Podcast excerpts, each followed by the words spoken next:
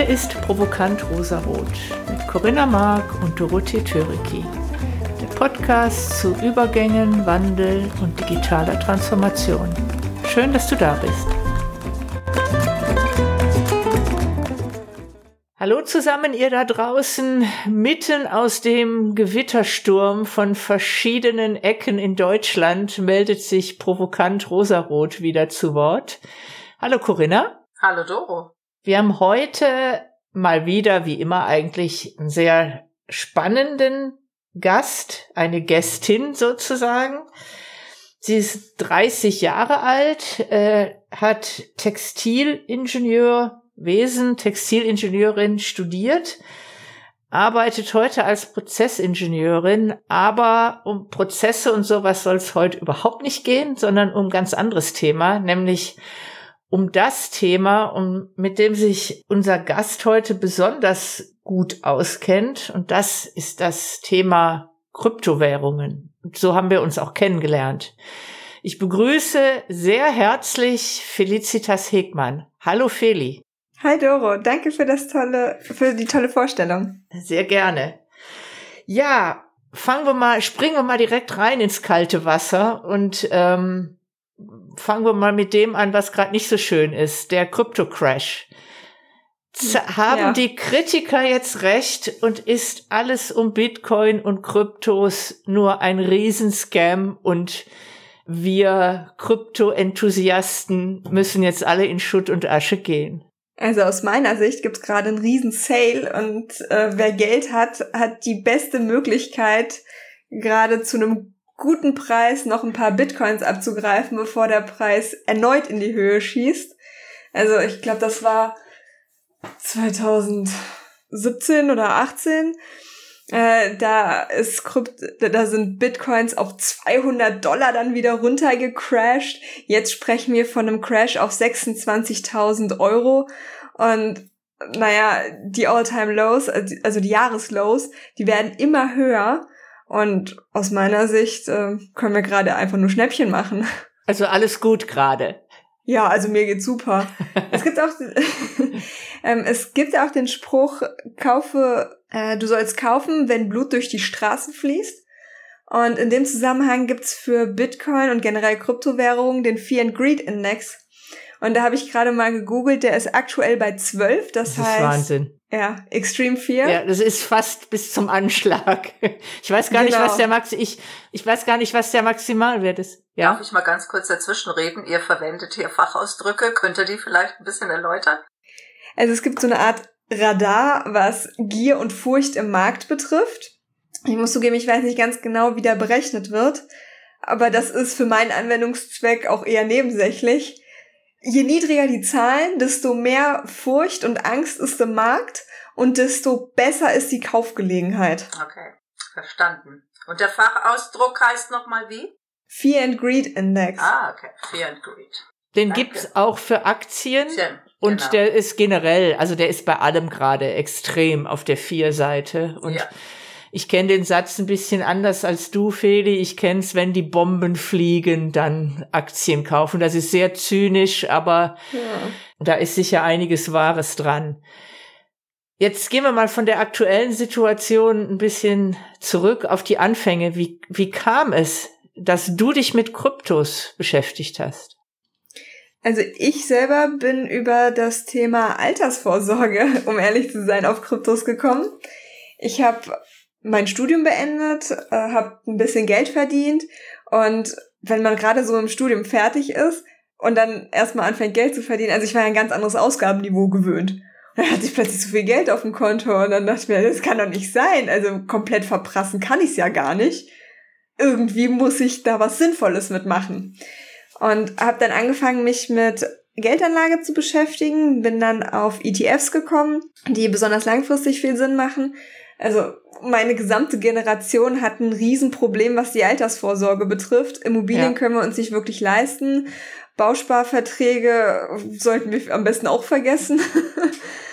ja, am Ende vom Tag bleibt auch nicht viel übrig. Riester-Rente hat viel zu hohe Gebühren, genauso wie jede Rentenversicherung. Und da sind ETFs eigentlich so ja, eine, eine sehr gute flexible Lösung, besonders für junge Leute, die noch 40 Jahre bis zur Rente haben oder was die neuesten Prognosen betrifft, vielleicht sogar noch länger.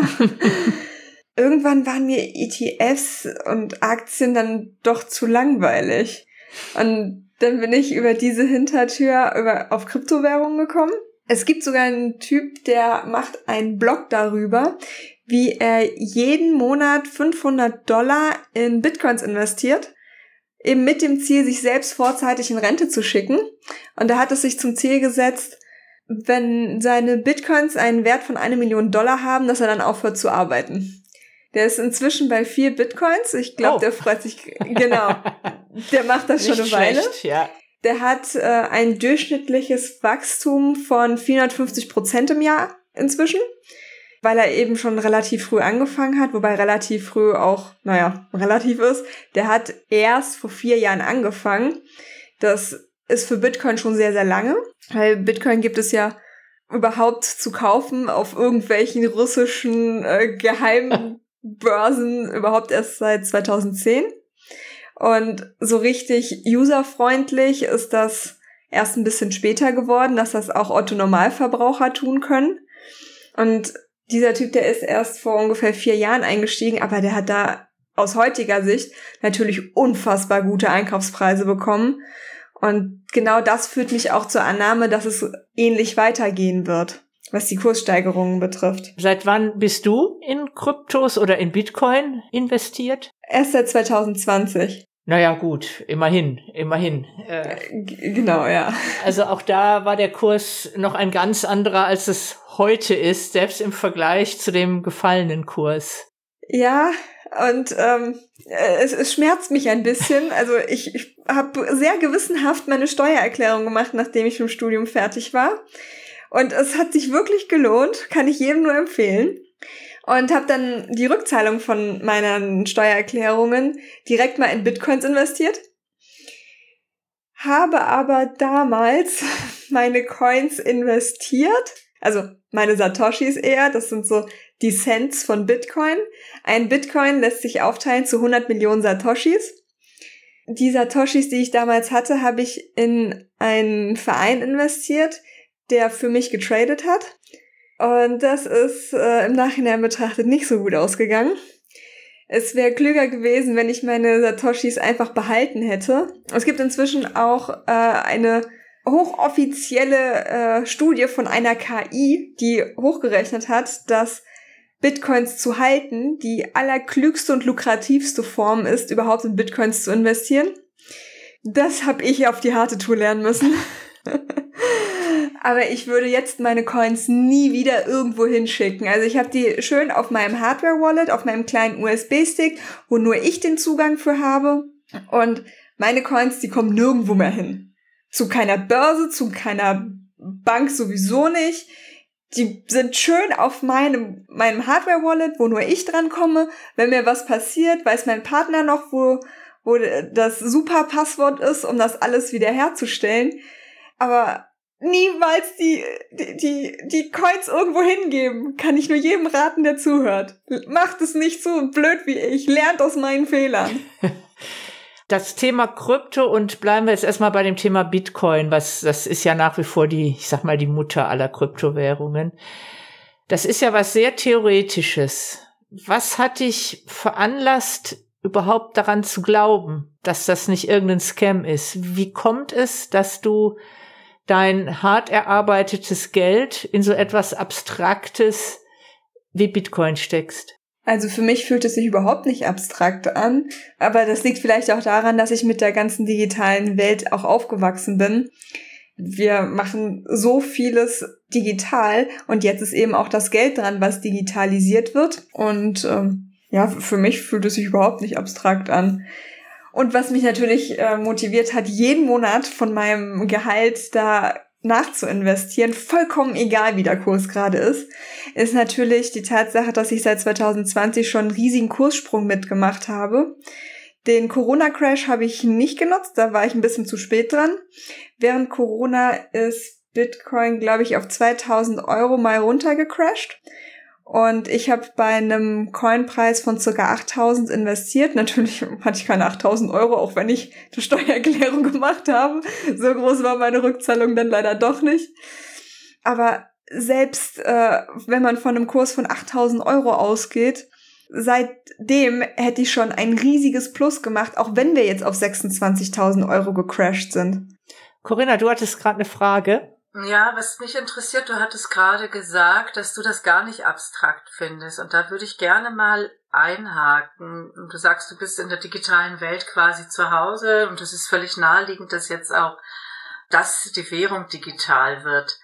Und trotzdem hast du als Kind wahrscheinlich angefangen, Euro und Centmünzen zu zählen und bist damit groß geworden, ja? Warum glaubst du, dass es eurer Generation vielleicht leichter fällt, daran zu glauben und euch da rein zu begeben. Ich hatte sogar noch ein 5-Mark-Stück und habe in der Grundschule 50 Pfennig mal abgeben müssen. Stimmt, stimmt. Du bist ja schon 30. ja. Habe ich vergessen. Hm. Entschuldigung. ja. ähm, ja, also ich gehöre zu den Leuten, ich habe noch nie mein, mein, mein Lohn bar, obwohl doch äh, Im Abi hatte ich mal einen Nebenjob, da habe ich meinen Lohn in Bar bekommen. Aber ich kenne es gar nicht anders, dass ich mein Geld, äh, also mein Gehalt digital aufs Konto überwiesen bekomme. Und ich finde, der Schritt ist gar nicht so groß von, ich kriege meine Euros digital aufs Konto zu, ich habe dann halt Bitcoins digital auf meinem USB-Stick. Also ich finde, mein USB-Stick, den ich da in der Hand habe, der fühlt sich für mich echter an als jetzt meine Bankkarte, weil das ist im Endeffekt auch nur ein Stück Plastik mit einem Chip drin und mein Hardware-Wallet nicht. Du bringst einen ganz wichtigen Punkt auf, finde ich. Und ich glaube, an dem Punkt scheiden sich auch, glaube ich, ein bisschen die Geister in Befürworter und Gegner. Weil zum einen, da ist ja eine Bank und eine Bank und auch die, die Europäische Zentralbank oder die Fed in den USA, das sind so Institutionen, denen kann man jetzt vertrauen oder auch misstrauen, was jetzt gerade die Geldpolitik angeht. Aber das ist so Banken, das ist, glaube ich, auch in der jüngeren Generation schon auch immer noch so eine Institution, ja, da, die verwahren mein Geld. So. Und jetzt ist ja Bitcoin, da gibt's keine Bank. Das ist, und das meinte ich mit dem Abstrakten. Da hab ich was, eine rein, die, ich sag mal, eine Information, und dann hast du die auch noch, was ich, äh, ihr, ihr da draußen, ich empfehle es euch bitte, wenn, wenn ihr Bitcoin habt, bitte nur über ein Hardware-Stick. Bitte, bitte. Anderes Thema, zurück zum, zu dem, was den Unterschied ausmacht. Du hast da jetzt irgendwie so ein, so ein Stückchen Hardware und da ist die Information, da ist eine Information drauf. So. Ich sag mal, wenn ich jetzt meine Kreditkarte verschussel, dann rufe ich bei der, dann brauche ich nie in Panik verfallen, dann rufe ich bei der Bank an und sage, hey Leute, ich habe meine Kreditkarte verschusselt, äh, sorry, könnt ihr die gerade mal sperren und gebt mir mal eine neue. Während wenn ich den Hardware-Stick weg hab, dann ist der weg. Dann ist auch das Geld weg. Und das ist so die Vor- und Nachteile einer zentralen Instanz. Und ich nehme das schon wahr. Und da würde ich dich mal fragen, wie ist da deine, Einstellung dazu, weil ich sag mal, Kryptowährungen, wenn du, wenn du es auf einer Wallet hast, die du selber verwaltest, dann hast du darüber die Verantwortung. Es gibt keine Bank, es gibt keine zentrale Institution, die du anrufen kannst und sagen kannst, uiuiui, da ist mir ein Missgeschick passiert, können wir das mal wieder herstellen. Macht dir das keine Angst? Mir gibt das eher Sicherheit, weil es ja, also ich habe dann die alleinige Kontrolle und auch Macht über mein Geld.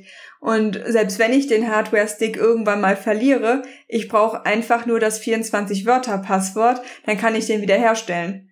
Ne, also vielleicht sollte man sich das nicht direkt auf dem Rücken tätowieren. Denn irgendwer kann zum Schwimmer dann doch abfotografieren und dann hat die Person Zugriff auf mein gesamtes Vermögen. Aber ich finde es sehr, ja, zu, mir gibt das viel Sicherheit. Also wenn ich mir jetzt auch vorstelle, die Leute aus der Ukraine, die haben gerade Krieg, bei denen sind die Immobilien, die sie sich aufgebaut haben, nichts mehr wert. Ne, wenn sie Glück haben, haben sie noch ein Auto, mit dem sie irgendwie wegkommen können. Und ähm, das Geld, was sie in der Ukraine versucht haben abzuheben und auch zum großen Teil abgehoben haben, damit können sie außerhalb der Ukraine nichts anfangen. Und das ist ein Riesenproblem für die Leute. Wenn die allerdings Bitcoins gehabt hätten, und einige hatten das ja auch, dann können sie einfach ihren Stick mitnehmen oder auch ihr 24-Wörter-Passwort, sich damit vom Acker machen und dann haben sie weltweit etwas, was sie gegen die Landeswährung tauschen können. Gut, wenn sie sich nach El Salvador absetzen, müssen sie es noch nicht mal tauschen, weil El Salvador Bitcoin ja hochoffiziell als ähm, Landeswährung anerkannt hat. Es ist halt Wertsicherung in digital, regierungsunabhängig und auch bankenunabhängig. Also wenn jetzt, gut, das ist für Deutschland vielleicht ein bisschen äh, sehr abstrakt, aber für die Ukraine war es auch sehr lange abstrakt und plötzlich war es dann da sagen wir, meine Bank wird plötzlich zerbombt, ja, dann ist mein gesamtes Geld weg. Dann habe ich auch nichts mehr von meiner Altersvorsorge. Ich möchte mal betonen, wo du das gerade sagst. Ich hatte ein Krypto-Event, äh, da ging es explizit um Kryptos im Krieg, und zwar ganz konkret in der Ukraine. Und eine der Teilnehmenden sagte, sie war Katastrophenhelferin im Ahrtal. Und äh, sie sagte, die kamen in Deutschland im Jahr 2021 auch Monate später nicht an ihr Geld auf den Bankkonten, weil die Infrastruktur da so zerstört war. Und ich sag mal, so weit ist das gar nicht weg.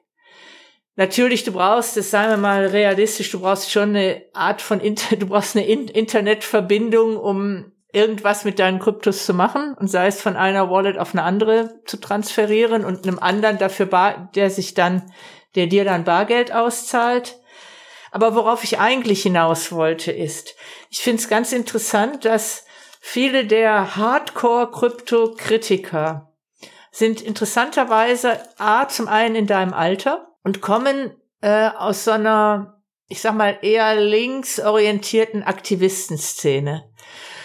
Und alles, was du gerade gesagt hast, sagen die inhaltlich exakt genauso wie du. Also wir, die sind, wir sind faktisch alle einer Meinung.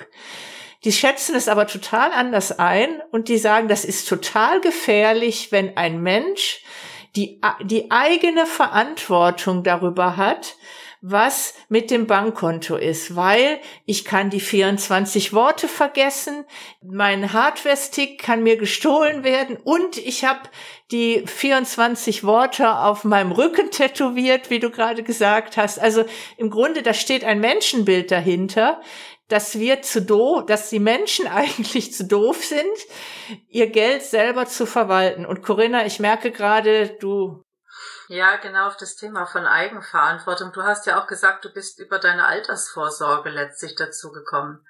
Und da wurde ja auch jetzt immer appelliert oder wird ja auch immer appelliert, an die jüngere Generation Vorsorge zu treffen. Während ja Doro und ich, wir gehören ja erwiesenermaßen zu den Babyboomern. Ähm, bei uns hat das in frühen Jahren keiner gesagt. Das hat man dann bei uns auch später angefangen zu sagen, dass es vielleicht dann doch ein bisschen knapp wird. Ähm, aber euch wurde da schon ganz früh eingebläut ihr müsst selber Vorsorge treffen auch. Und ähm, das finde ich ganz spannend. Das heißt, ihr seid schon frühzeitig damit konfrontiert in eurer Generation, eigenverantwortlich für die Altersvorsorge zu treffen, weil das staatliche Rentensystem nicht mehr ausreichend ist für alle. Und an der Stelle würde ich mal sagen, haben wir eigentlich schon einen Bruch. Und das, was du jetzt erzählst, macht Sinn. Und dass die Linken ein anderes Menschenbild haben, das ist ja auch sehr offensichtlich, weil da geht es ja dann letztlich auch um die ganzen sozialen Absicherung und so weiter in der ganzen Gesellschaft. Und das finde ich schon spannend, aber das ist ein absoluter Paradigmenwechsel. Ja. Der ist so ja. maximal, weil er so konträr ist. Und gerade in Zeiten, die wir jetzt erleben, wie Klima, wie Ukraine-Krieg, Verknappung von allen möglichen Ressourcen, Corona und so weiter, da hat man ja ganz gerne so ein bisschen so eine Sicherheit, dass das irgendjemand schon wieder richten wird eigentlich. Und ähm, ich erlebe tatsächlich auch gerade in der jüngeren Generation eher ein ganz bewusstes Auseinandersetzen mit meiner eigenen Verantwortung. Das finde ich sehr spannend, ja. Also ich muss dazu sagen, ähm, ich vertraue sowieso niemandem, aber auch meine eigenen äh, äh, Sachen, die ich mache, alles, was ich äh, auf der Arbeit mache oder ähnliches, das prüfe ich mindestens zweimal, bevor ich sicher bin, das kann so rausgehen am Ende vom Tag, finde ich, sind wir alle irgendwie haarlose Affen. Und ich werde garantiert nicht meine Altersvorsorge in die Hand von irgendeinem anderen haarlosen Affen legen. Also, wenn da was schief geht, dann hat ja nicht die andere Person das Problem. Dann will ich wenigstens selber verantwortlich sein dafür, wenn da irgendwas schiefgegangen ist. Und wenn es nicht schiefgegangen ist, dann will ich aber auch verantwortlich dafür sein und die Früchte meiner Arbeit und meiner klugen Gedanken und äh, was auch immer ich so zustande bringen kann, ernten können. Und das ist auch das, was mich so ein bisschen am, am Rentensystem stört. Ist halt jetzt jahrzehntelang so gelaufen, also ja, fast schon jahrhundertelang so gelaufen, dass die jüngere Generation die Rente für die ältere Generation bezahlt aber nichts kann ewig wachsen und das System baut darauf auf, dass es immer mehr Beitragszahler als Beitragsempfänger gibt. Jetzt zeigt sich halt, dass das System dauerhaft nicht tragbar ist und ich würde ehrlich gesagt lieber das, was ich in die Rentenkasse zahle, selbst für mich anlegen, weil ich genau weiß, ich kann es besser, als die Rentenkasse es für mich macht. Das ist natürlich für die ältere Generation, die auch schon ihr ganzes Leben in die Rentenkasse einzahlt, nicht schön, aber im Endeffekt die, der größte Anteil der Rente, der wird jetzt schon von Steuergeldern bezahlt. Also dann können wir es auch komplett konsequent durchziehen. Glaube ich auch, dass wir das machen. Und ich finde es auch spannend, du hast es gerade gut auf den Punkt gebracht. Ich finde es ganz spannend, wie man davon ausgehen kann, dass es immer so weitergehen kann, dass es immer mehr Beitragszahler gibt als diejenigen, die davon profitieren. Ja, dass dieses grenzenlose Wachstum, das ist eine Mehr, eine Illusion. Genau, also wenn wir das durchhalten wollen, müssen wir halt sagen, ähm, Gesundheitsversorgung gibt's ab 70 nicht mehr, aber das finde ich jetzt auch nicht unbedingt eine geschickte Lösung. Hm. Ne? Also ich finde schon gut, dass meine Großeltern auch über ihren 70. Geburtstag hinaus gesundheitlich versorgt wurden. Ja. Ja, ich finde, da sind wir ja noch auf einer anderen Ebene, wo du sagst, die Grenzen des Wachs Wachstums, da sind, da kommen wir auf ganz vielen Ebenen, stoßen wir da gerade drauf. Natürlich auch, was den Klimawandel angeht. Und da sind wir dann wieder, und alle reden davon, wir brauchen eine andere Art und Weise zu wirtschaften. Und da sind wir dann wieder beim Bitcoin, der eine deflationäre Währung ist. Es wird nie mehr als 21 Millionen Bitcoin geben. Ein radikaler Paradigmenwechsel und dem steht gerade sehr konträr entgegen, was gerade aktuell auch in Kriegszeiten passiert, dass ganz viel Geld gedruckt wird, wir haben schon eine Inflation. Ich persönlich bin davon überzeugt, die wird noch schlimmer werden. Ich bin gespannt, wie das ausgeht. Und da ist auf einmal was in der Welt, das ist ein Gegenentwurf dazu. Und meine Frage an dich, Feli, ist dieser Paradigmenwechsel. Ist das eigentlich auch für dich so ein grundsätzlicher Lebensentwurf, wo du auch, weil du hast ja auch sehr stark gesagt, ich habe als ich das erste Mal Geld verdient habe, ich gebe gar nicht so viel aus, wie ich verdiene. Ist das für dich generell so ein Lebensentwurf zu sagen, ich will nicht sagen, vielleicht nicht direkt minimalistisch, aber, aber schon sehr bewusst zu sagen, ich konsumiere bewusst und passt ja. dann in dem Kontext auch Bitcoin da rein? Also das auf jeden Fall. Ich bin überzeugt davon, dass die geschickteste Lösung für unsere Infrastruktur eine Dezentralisierung ist. Und wenn wir uns das mal angucken, in der Ukraine war es genauso. Das erste, was die Russen angegriffen haben, war die, war die Infrastruktur. Denn ohne Strom, Heizung, Wärme, die von zentralen Instanzen hergestellt und verteilt werden, ist die Bevölkerung sehr gut erpressbar. Und es gibt schon genug Modelle und äh, technische Lösungen, wie wir dezentral unsere Energie beispielsweise herstellen können, wie wir Komposttoiletten äh, äh, bei uns einrichten könnten. In der Schweiz gibt es ein Modellhaus, wo in einem Mehrfamilienhaus eine Komposttoilette eingerichtet wurde, so dass man hervorragend Dünger herstellen kann. Und vor allem verbraucht man kein Wasser. Das ist das Allerwichtigste, wenn wir uns jetzt äh, den Klimawandel angucken. Da finde ich passt Bitcoin sehr, sehr gut rein.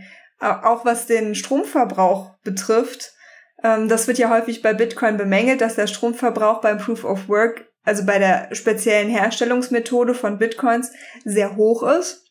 Wenn man das mal aus einer anderen Perspektive betrachtet, dadurch, dass Bitcoin so deflationär ähm, gemacht wurde, macht Bitcoin es plötzlich erstrebenswert, sehr günstige regenerative Energien zu finden und herzustellen. In El Salvador gibt's einen Vulkan, da wird die Geothermie geerntet und verwendet, um Bitcoins herzustellen. Und ich bin überzeugt davon, wenn es Bitcoin nicht als Anreiz gäbe, dann gäbe es zwar immer noch diese potenzielle Energiequelle, aber es gäbe nicht genug Anreiz, um sie zu verwenden. Und meiner und der Aufbau von dezentralen, regenerativen, ähm, wie sagt man, Energieversorgungsanlagen passen natürlich perfekt zusammen. Immer wenn Energie im Überschuss vorhanden ist, können die Miner diese nutzen, vielleicht sogar kostenlos, um halt ihr Business zu machen. Das heißt, das ist eine perfekte Symbiose, dass Miner eine Kooperation oder eine Invest äh, in diese Energiegewinnungsanlagen investieren, die nachhaltig sind, um dann als Vertragsbestandteil überschüssige Energie kostenlos zu bekommen, eventuell, oder zu einem sehr günstigen Preis. Und wenn man mal auch das, das ganz große Bild zeichnet, das Geschäftsmodell von Minern besteht darin, dahin zu gehen, wo Energie günstig ist. Und die günstigste Energie weltweit ist gerade aus regenerativen Energien. Also äh, schon alleine da, finde ich, ist die Schlussfolgerung, dass Bitcoin nachhaltige Energien noch eher befeuert, auch finde ich logisch nachvollziehbar. Ja, ich finde das auch alles sehr logisch nachvollziehbar und nichtsdestotrotz, wenn ich jetzt auch so, da sind wir beim Tesla, ne, Elektromobilität, was ja auch viele sagen, das kann gar nicht die Zukunft sein. Und ich gebe zu, ich bin überhaupt keine, Ex keine Expertin und ich weiß es gar nicht. Aber ich glaube schon auch, dass diese Zunahme von dem Bedarf an Strom ähm, dazu führt, dass wir zwangsläufig zu anderen Stromerzeugungsquellen kommen müssen. Und wenn dafür die regenerativen Quellen jetzt stärker genutzt werden, als sie das je zuvor sind, weil es jetzt auch wirtschaftlicher wird, weil auf der anderen Ebene das halt einfach sowieso teurer wird und nicht mehr leistbar ist, finde ich das ganz, ganz spannend eigentlich. Und wir haben äh, hinzu ja auch noch, dass das System von Bitcoin eher nicht zum Konsumieren einlädt, sondern eher zum Sparen und Rücklagen bilden. Das ist ja auch noch mal etwas, was die Umwelt äh, was eine umweltschonende Verhaltensweise ist, was aber in die Argumente nie mit einfließt. Und ich finde, die ganze Welt ist so komplex und alleine das Konstrukt Bitcoin hat so viele Facetten, dass ich nicht einzig und allein nur losgelöst darauf schauen kann, wie viel Strom verbraucht der Proof of Work, sondern ich muss die Auswirkungen des Gesamtsystems betrachten. Und das greift einfach viel zu kurz. Und vor allen Dingen auch Frage an dich, Feli, was hältst du von diesen merkwürdigen Vergleichen, die immer gef gefällt werden? Äh, Bitcoin, also das Bitcoin-Mining verbraucht so viel Strom wie Luxemburg, wie die Schweiz. Ich weiß es nicht, was gerade in ist. Also die Frage ist ja immer, mit was vergleiche ich das? Und ja, Frage an dich, was hältst du davon? Ja, genau. Also ich kann über sowas immer nur lachen, wenn mir sowas jemand sagt. Dann ist nämlich meine Gegenantwort immer, ach, und wie viel glaubst du verbrauchen Banken weltweit an Strom? Äh, das ist ein Vielfaches von dem, was Bitcoin verbraucht. Also allein schon, wenn wir uns nur die Gebäude und alles angucken, was nötig ist, gerade weil es eine zentrale Instanz ist, die alles überwacht, das ist schon ein Vielfaches der Menge an Strom, die Bitcoin verbraucht. Und dann noch das ganze Netzwerk. Also gut, ich muss dazu sagen, was Bitcoin betrifft, finde ich es ähm, auch am Sinn des Bitcoins vorbei, Bitcoin wirklich als Zahlungsmittel zu verwenden, weil es ist eher als Gold gedacht. Und wenn wir sagen, wir machen die komplette Welt auf Kryptowährungen, finde ich, gibt es geschicktere Lösungen, in denen jeder Mensch weltweit seinen Gehaltscheck beispielsweise bekommen kann. Niemals wird verglichen, wie viel Geld allein für die monatlichen Gehaltsüberweisungen, äh, wie viel Strom für die monatlichen Gehaltsüberweisungen draufgeht. Immer nur so viel wie Luxemburg. Aha. Ja. Danke. Ist kein Maßstab, mit dem ich was anfangen genau, kann. Ja, das, das sind ist Äpfel und Birnen. Ja. Genau, das sind Äpfel und Birnen, aber hat eine gewisse Aussagekraft. Und äh, das andere zusammenzurechnen ist dann, glaube ich, auch ein bisschen mühsamer, weil du müsstest erstmal die Vielzahl der Banken äh, rausrechnen, die ganzen Gebäude. Also du musst ja mehr oder weniger unheimlich viel da drum herum. Das ist eine Infrastruktur, das ist tatsächlich, wie viel wird für den Geldverkehr benötigt und so weiter. Und du hast natürlich beim Bitcoin, du hast ja keine Häuser, die irgendwie gemacht werden müssen oder sonst was. Ja, das ist sehr spannend, ja. Ja, bis auf die Mining-Farmen, das sind schon genau, auch, die äh, aber ja, ja. Ja, genau. Und wo stehen die? Irgendwo in Island, wo es sowieso kalt ist. Und man kann, äh, weniger Energie für Kühlung aufwenden muss. Genau. Also ihr hört schon, ihr habt, Feli ist eine leidenschaftliche Verteidigerin der Kryptowelt. Naja, das, was ich höre, ist eigentlich, es ist eine völlig neue Art zu denken. Und wir reden häufiger ja auch, die Doku und ich in vielen anderen Podcasts, immer von diesem Paradigmenwechsel. Und das, was ich so faszinierend finde, Feli, jetzt bei dir auch, und das, was ich von vielen jüngeren Menschen, irgendwie scheint das für euch so gar kein Paradigmenwechsel zu sein. Das ist so naheliegend für euch. Und ich bin eigentlich eher so auf der Suche nach diesen Unterschieden. Warum fällt euch das leichter, auch wenn Doro jetzt gesagt hat, dass es im linken Spektrum eher so die Hardcore-Gegner gibt, auch, auch in deiner Generation. Aber was glaubst du, was ist es? Was habt ihr, was es euch leichter macht, euch da hinein zu begeben? Ich glaube, es hat auch viel damit zu tun, dass ähm, wir im Prinzip von Krise zu Krise aufgewachsen sind. Ne? Also ich bin in die Grundschule gekommen und habe erstmal gelernt, so, du lernst jetzt die neue Rechtschreibung. Aha, Danke, ich kann eigentlich noch gar keine. äh, dann habe ich erstmal meinen Eltern erklärt, wo sie alles was falsch schreiben. Und sie haben mir erklärt, wo ich dann alles was alles falsch schreibe, weil sie die neue Rechtschreibung natürlich gar nicht kannten. Äh, dann bin ich auf die weiterführende Schule gekommen und es hieß erstmal World Trade Center Crash. Oh mein Gott. Äh, ein riesiger Anschlag auf das äh, Symbol der westlichen Wirtschaft. Dann äh, ging es bei mir irgendwie darum, ob ich jetzt in die Oberstufe komme oder nicht, war plötzlich der große Bankencrash von 2008, 2009. Und gleichzeitig erzählen uns unsere Eltern immer wieder, spar schön, damit du dir irgendwann mal ein Haus leisten kannst. Ne? Dann rufe ich Immo Scout 24 auf und denke mir so, aha, wie, wie viel soll ich denn bitte sparen? Das, ne? Und Bitcoin macht Sparen plötzlich wieder sinnvoll, eben das, was ich gelernt habe, also was viele Eltern ihren Kindern auch versucht haben mitzugeben, was heutzutage aber gar nicht mehr anwendbar ist. Und gleichzeitig ähm, gibt es uns auch irgendwo eine gewisse Sicherheit, weil es gibt immer nur 21 Millionen. Ende. Ich finde das. Egal, ob irgendwo ein Flugzeug irgendwo reinfliegt oder nicht. Ja. Ich finde das super spannend, was du erzählt hast, weil es gibt ganz viele, also ich würde dir, dir zustimmen. Also deine Generation ist sicher krisengeschüttelt. Gleichzeitig sagt aber meine Boomer-Generation, die sind ja so gepampert aufgewachsen wie noch keine andere Generation. Wir hatten noch, weiß ich nicht, wir mussten noch, es fällt mir gerade nichts ein, zu Fuß zur Schule laufen und wurden nicht im SUV schon in den Kindergarten und so weiter. Also ich finde das sehr interessant, wie die unterschiedliche Perspektive von Generationen ist auf sich selber und äh, auf die äh, und wie die wie die Gen wie die Sichtweise der älteren Generation auf euch ist und ich nehme das oft wahr, dass Ältere eher sagen, ihr seid doch die, die so gepampert werden. Ihr seid doch die Sorg, ihr seid doch die rundum Sorglosen. Ich sehe das auch kritisch. Ich denke das auch nicht. Es hat doch einen Grund, dass die Fridays for Futures Bewegung jetzt so groß geworden ist.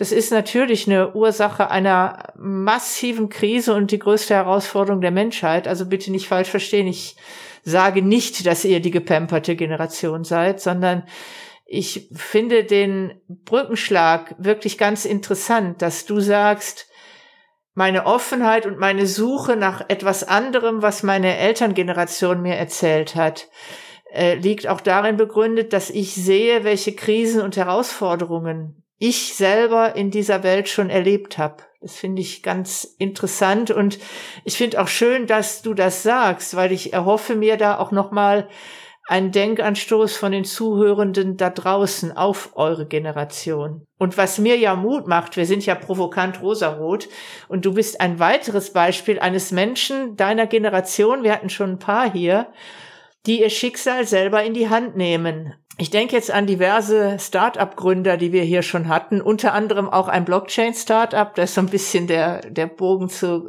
Krypto. Aber dass ich das wahrnehme, dass in deiner Generation ganz viele Menschen sind, die sagen, ich nehme mein Schicksal selber in die Hand und ich mache einfach. Ich frage auch nicht groß, geht das denn und darf ich das denn, sondern du, du machst es einfach. Du kaufst, du kaufst Bitcoin, Und wenn es noch kein anderer und wenn deine Eltern das auch noch nie gemacht haben, du machst es einfach. Und das finde ich ist eine ganz große, eine ganz wichtige Eigenschaft, die wir brauchen in Zeiten wie diesen. Glaubst du, Feli, dass ihr, deine Generation, also wenn ich von ihr spreche, deine Generation, dass ihr auch ein anderes Verständnis von Eigenverantwortlichkeit habt? Ich finde, das ist sehr individuell und natürlich umgibt man sich immer mit den Leuten, die so ist wie man selbst. Ich in meinem Umfeld äh, nehme eher ein gesteigertes Bedürfnis nach Eigenverantwortung wahr. Ähm, aber gut, so viele ähm, linksorientierte Menschen habe ich auch nicht in meinem Umfeld. Zu der, der Sache mit, äh, meine Generation ist gepempert aufgewachsen. da, da sage ich immer ganz gerne, ach, als ob die Gehaltsabrechnung von den Babyboomern so eine Art Siegerurkunde wäre. ne? Also da, es gibt so viele Leute und wirklich jeder hat irgendwen auf der Arbeit, über den er sich aufregt, äh, der macht so einen schlechten Job, der ist auch nur noch da, weil er nicht gekündigt werden kann. Ne? So Leute hast du immer und überall. Als ob die eine Siegerurkunde verdient hätten. Die kriegen auch aber trotzdem ihr Gehalt und die müssen wir, die jungen Leute, mittragen. Das ist das Äquivalent von einer Teilnehmerurkunde bei den Bundesjugendspielen, was meine Generation bekommen hat. So. Was ich ganz spannend finde, ist, dass sozusagen für dich die Sicherheit einhergeht mit Eigenverantwortung. Dass dir das ein sicheres Gefühl gibt, wenn du eigenverantwortlich bist. Und ich ja, glaube, das, das ist ein ganz, ganz großer Unterschied. Ich habe selber vor oh, vielen Jahren den Ausstieg aus der Industrie gemacht, aus dem Festangestellten-Dasein und bin in die Freiberuflichkeit gegangen. Und es war zu Zeiten, als auch Abfindungsprogramme noch gezahlt worden sind. Und da gab es dann welche, die gesagt haben, naja, ich wollte ja eigentlich gar nicht gehen, ich bin gezwungen worden. Und dann habe ich gesagt, aber die Unterschrift, die hast du doch selber gesetzt. Das hat doch keiner gemacht für dich. Da hat doch keiner deine Hand geführt, das hast du das selber gemacht. Ja, aber. Und da glaube ich, das ist ein signifikanter Unterschied. Ähm, auch ich bin sehr eigenverantwortlich gewesen. Wenn ich eine Entscheidung getroffen habe, dann habe ich sie getroffen und dann stand ich auch dazu und habe auch die Konsequenzen damit getragen. Und dieses Lernen, das so zu machen, das hat mir auch dann zunehmend eine Sicherheit gegeben. Und ich glaube aber, dass in meiner Generation tatsächlich das Thema Eigenverantwortung viel häufiger einhergeht mit Unsicherheit, gepaart mit Unsicherheit. Nicht so sehr mit Sicherheit. Unsicherheit, Sicherheit hat, es war super sicher, einen Job bei Daimler zu haben, es war super sicher, irgendwie in der Industrie einzuhaben ähm, weil die waren einfach super sicher, die Jobs. Sind sie aber nie gewesen. Es war nur vermeintlich so. Und das finde ich jetzt sehr schön, wie du es formuliert hast, die, deine eigene Verantwortung, das gibt dir Sicherheit. Woher glaubst du, kommt das, dass es in deiner Generation ähm, so, so wahrgenommen wurde, wenn ich mich auf mich selbst verlassen muss, dann ist das gleichbedeutend mit Unsicherheit? dann bin ich verlassen, weil dann bin ich sozusagen, stehe ich ganz alleine da. Und das, was ich jetzt im Unterschied dazu wahrnehme in der digitalen Welt, wo wir das Thema haben von Vernetzung, von Verbundenheit, wir erzeugen eine ganz andere Art von Verbundenheit. Eigentlich ist meine Generation eigentlich ein Heer, sind Herrscharen von Einzelkämpfern. Das klingt so traurig. du, das ja, ist so, die sind damit aufgewachsen, funktioniert irgendwie. Die haben sich damit mhm. arrangiert mhm. eigentlich. Aber ich glaube, ähm, dieses Gefühl, sich ähm, quasi verbinden zu können mit anderen, mit Gleichgesinnten und darüber Kraft zu schöpfen und sich auch sicherer zu fühlen und seinen eigenen Weg gehen zu können. Ich glaube, das ist tatsächlich den Jüngeren vielleicht vorbehalten, weil die Wege, sich zu verbinden, andere geworden sind. Wir haben vielfältigere Möglichkeiten, uns zugehörig zu fühlen in der jetzigen Zeit, als wir das noch in meiner Generation zu Beginn hatten, als wir so alt waren wie du. Ich glaube, das ist eher, dass wir sehr stark erzogen wurden, erfüll die und die Standards, mach dein Abitur, studier, weiß ich nicht, BWL oder wenn es ganz gut läuft, Zahnmedizin, egal ob dich das interessiert oder nicht, aber äh, mach einfach Haken. Also es gibt so eine Anforderungsliste des Lebens. Wenn du da ganz viele Haken machst, dann hast du ein gutes Leben. Es hat aber nie jemand gefragt, was sind denn deine Bedürfnisse? Und ich glaube, ein großer Unterschied ist, diese weltweite Vernetzung von Menschen untereinander, wo egal welche Interessen du hattest, du konntest andere finden und konntest dich darüber austauschen.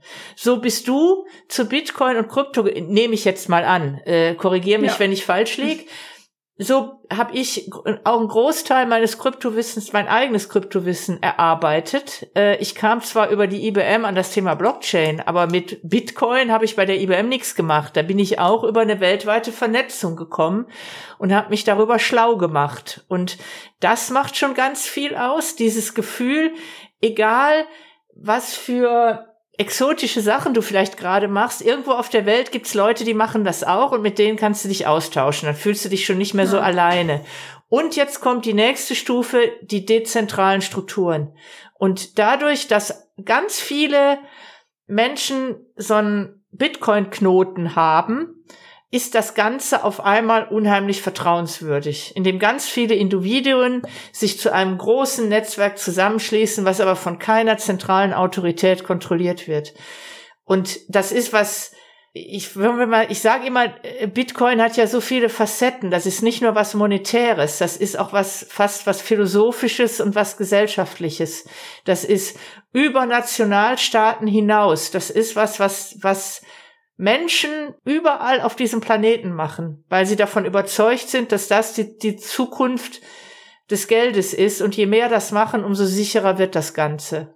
Genau, also vor diesem Hintergrund finde ich es auch ein bisschen widersprüchlich, wenn du sagst, dass ähm, Linksorientierte die Dezentralität schlecht finden. Denn bei den Trucker-Protesten in Kanada haben wir erlebt, also ich muss zugeben, ich weiß nicht genau, gegen was sie protestiert haben, ähm, jedenfalls hat die Regierung gesagt, okay, dann frieren wir deren Konten ein. Dann haben die Trucker gesagt, Bitcoin. Okay. Nee, nee, Interessiert nee, mich nicht. Nee. Genau. Und dann konnten sie halt weiterhin ihre Lebensmittel kaufen und ihre Miete zahlen, nur dann halt in Bitcoin. Also ich glaube, was dahinter steht, ist, dass Linke wie Rechte äh, gerne Regeln setzen und dass egal welcher politischen Strömung du angehörst. Mich hat das tatsächlich auch überrascht. Ich habe damit nicht gerechnet, dass ausgerechnet viele, ich will jetzt auch keine Pauschalierungen äh, hier machen, aber ich nehme wahr, dass es relativ viele aus der linken Szene sind, denen das nicht passt, dass da irgendwas ist, wo sie keine Regeln setzen können. Weil die Überzeugung ist, glaube ich, wir wissen, wie eine gute Gesellschaft ist und wir setzen die Regeln und es kann nicht sein, dass jemand sich da Regeln einfach so widersetzt. Mir kommt dann noch eine andere Idee, nämlich, dass es einen festen Glauben an ein Oben und Unten gibt. Mhm. Ähm, und das wird natürlich dann zementiert, quasi. Mhm.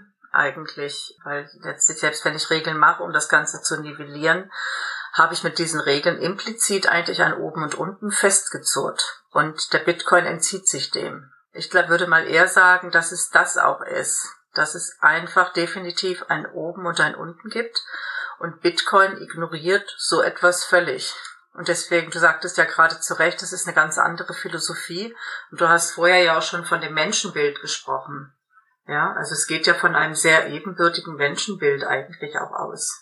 Das ist ja auch, ja, auch immer dieses Argument, wo, wo das heißt ja, ähm, jetzt können alle Menschen auf diesem Planeten am Bankensystem teilhaben genau. mit Krypto. Und äh, das, das war ja vorher, wenn du richtig arm bist, interessiert sich keine Bank für dich, weil du bist viel zu arm für deine, deine paar Groschen. Genau.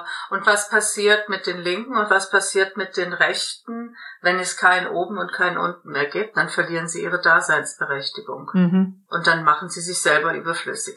Interessanterweise ist aber bei den Rechten nicht so eine Bitcoin-Abneigung ja, ja, ja. zu sehen. Aber wie auch immer, da brauchen wir uns jetzt gar nicht auch so, so sehr drauf. Aber das war gerade eine Idee noch dazu, dass es ein Oben und Unten geben muss. Zum Systemerhalt. Finde ich irgendwo nachvollziehbar.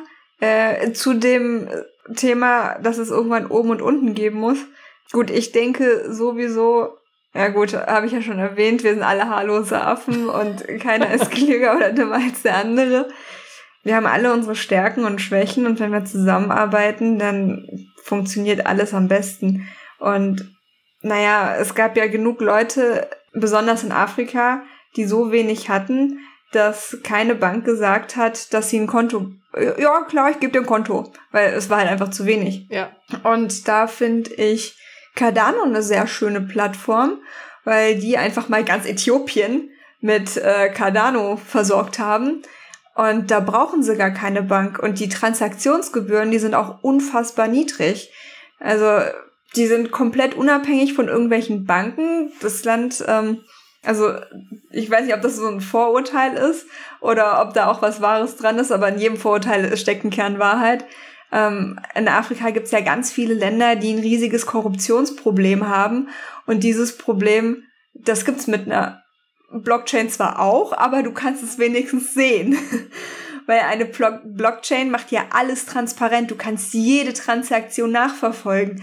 Außer bei speziellen Kryptowährungen. Aber das ist dann nochmal ein anderes Thema. Da sind äh, Geheimdienste natürlich sehr scharf drauf. Bei den offenen Kryptowährungen, da kann man das ganz einfach nachverfolgen. Ja. Und naja, schön wäre es natürlich, wenn Korruption damit ein bisschen weniger wird. Aber auch ähm. da finde ich, ist auch nochmal das, was du gerade erwähnst, das zeigt den unglaublichen Paradigmenwechsel. Ich glaube, da stehen wir noch so am Anfang, das wird sich erst in den nächsten, in der nächsten Dekade frühestens in der Tiefe zeigen, welches Veränderungspotenzial das hat. Und ich finde auch El Salvador ist ein sehr schönes Beispiel. Da emanzipiert sich mal einfach ein Entwicklungsland vom Internationalen Währungsfonds und sagt, ihr könnt uns mal. Und äh, selbst die Drohungen des Internationalen Währungsfonds zu sagen, hey, wenn du da weiter äh, Geld investierst in Bitcoin-Käufe, dann kriegst du von uns keine Kredite mehr. Und dann sagt der äh, Staatspräsident von El Salvador, sagt einfach, ja, macht nix. Äh, ich mache trotzdem weiter. Er hat wohl gleich, er hat wohl, nehme ich mal an, schon gerade ein kleines Problem, weil der Bitcoin-Kurs so gefallen ist. Aber nichtsdestotrotz, es zeigt, auch mehr und mehr Staaten äh, springen auf den Zug auf und auch mehr und mehr Bundesstaaten in den USA sind sehr kryptofreundlich. Vielleicht noch als als abschließende Frage, wir haben fast unsere Stunde schon rum und ich möchte so ein bisschen äh, nochmal den Bogen schließen, äh, dann nochmal nachher auf deine Person. Wie schätzt du denn das Verhalten der europäischen Zentralbanken ein und der europäischen Geldpolitik ein? Findest du das, ist das gut gerade in Europa zu leben, was die finanzielle Zukunft angeht? Also Deutschland ist ja jetzt kryptofreundlichstes Land überhaupt geworden. Äh, von daher finde ich es ganz gut, dass ich meine Kryptogewinne ähm, nach einem Jahr Haltedauer noch nicht mal versteuern muss. Achtung, keine äh, Steuerberatung oder so, nur das, was ich recherchiert habe. Generell arbeitet die EZB ja an einer CBDC, also einer eigenen Kryptowährung, was ich äh, allerdings was nicht vergleichbar, finde. ja, was auch nicht vergleichbar ist. Also es wird immer gerne der Eindruck erweckt von der Europäischen Zentralbank, das sei dann ja sowas wie ein Bitcoin und dann braucht ihr den Bitcoin nicht mehr. Äh, ja, was aber ja, genau. äh. Bullshit ist. Äh, äh, das sind trotzdem immer noch zentrale Währungen. Vor allen Dingen ist das dann eine Totalüberwachung unserer finanziellen ähm, und dem, was wir finanziell tun. Ich weiß nicht, wie du es siehst. Genau, also ich sehe da nicht wirklich den Unterschied zum Euro, weil den ja. schicken wir ja zum größten Teil auch schon digital durch die Gegend. Eben. Also, hä? Ja. Wozu brauchen wir eine Kryptowährung von der EZB? Vielleicht um die, die EZB sich ein Stück weit tiefer damit beschäftigt mit Kryptowährungen. Dafür kann das ganz hm. hilfreich sein. Und mehr Macht hat äh, und den auch die Banken den eigenen, den klassischen Banken noch mehr Daseinsberechtigung nimmt und quasi alles übernimmt, könnte ich mir vorstellen. Ist jetzt aber eine steile These, da mache ich mal ein kleines Fragezeichen dahinter. Aber äh, genau, warten wir mal ab. Warten wir mal ab. Das können wir vielleicht auch rausschneiden. mal schauen. Die letzte Frage, die ich an dich noch hab, äh, Feli, wenn dich das Thema Krypto so interessiert und du bist da ja total leidenschaftlich damit äh, zugange, ist das was, was du dir auch vorstellen könntest, in einem beruflichen Kontext zu machen? Auf jeden Fall. Also ich bin total begeistert von Bitcoin und auch anderen Kryptowährungen und die Möglichkeiten, die sich dadurch ähm, erschließen. Ähm, und ich bin immer froh, wenn es jemanden gibt, der mir zuhören möchte, wenn ich darüber rede. und in dem Zusammenhang haben wir beide ja auch schon gesagt, oh, wir sind beide so froh, wenn uns irgendwer zuhören möchte, wenn wir darüber reden und haben uns überlegt, am 10. September in Stuttgart einen Krypto-Onboarding-Kurs zu geben, wo dann äh, die Teilnehmer erste Schritte machen. Äh, wie kaufe ich überhaupt Kryptos? Was ist das? Ähm, da ist dann auch ein Hardware-Wallet inklusive, was die Teilnehmer äh, unter Aufsicht ausprobieren können. Dann ist man nicht so ganz verloren. Also bei mir hat es echt eine Weile gedauert, bis ich mich daran getraut habe. Und wenn ich niemanden in meinem Umfeld gehabt hätte, der mir sagt, äh, doch, mach das, ich habe das auch gemacht, ich zeig dir auch, wie es geht, dann wäre das, glaube ich, auch noch äh, eine Weile hin gewesen, bis ich mich da alleine rangetraut hätte. Also das heißt, um mal ganz unverfroren Werbung zu machen, die Feli und ich, wir bieten das an. Wer Interesse hat, ihr kriegt in zwei Terminen alles, was ihr braucht, um Crypto ready zu sein. Und zwar in einer Art und Weise, dass ihr auch safe Krypto, ein sicheres Krypto-Onboarding habt und Mittel zur Verfügung habt, dass ihr richtig und sicher euch in dieser Kryptowelt navigieren könnt. Und es nicht so macht wie ich, dass ihr dann einen Verein findet, der für euch tradet und ein Jahr später stellt ihr fest, oh, zwei Drittel meiner Einlage sind weg. Macht es nicht wie ich. Also, wir sind keine Checker. Wir geben offen zu, dass wir eine Lernkurve hatten. Wir, wir teilen gerne unsere, unser Wissen mit euch. Also ich glaube, da, also ich kann für mich nur da, davon sprechen, ich mache das sowieso gerne, die Feli auch, wie ich festgestellt habe. Ja. Und ansonsten würde ich sagen, Feli, herzlichen Dank für das Gespräch. Es war ein Fest, wie immer. Und wir hören uns bis zum nächsten Mal. Ich wünsche euch alles Gute und kommt erstmal gut durch den Sommer. Ciao. Ich kann mich auch nur bedanken. War ein schönes Gespräch mit euch. Danke, tschüss. tschüss. Das war's schon wieder. Provokant Rosarot mit Corinna und Doro sagen Tschüss. Bis zum nächsten Mal.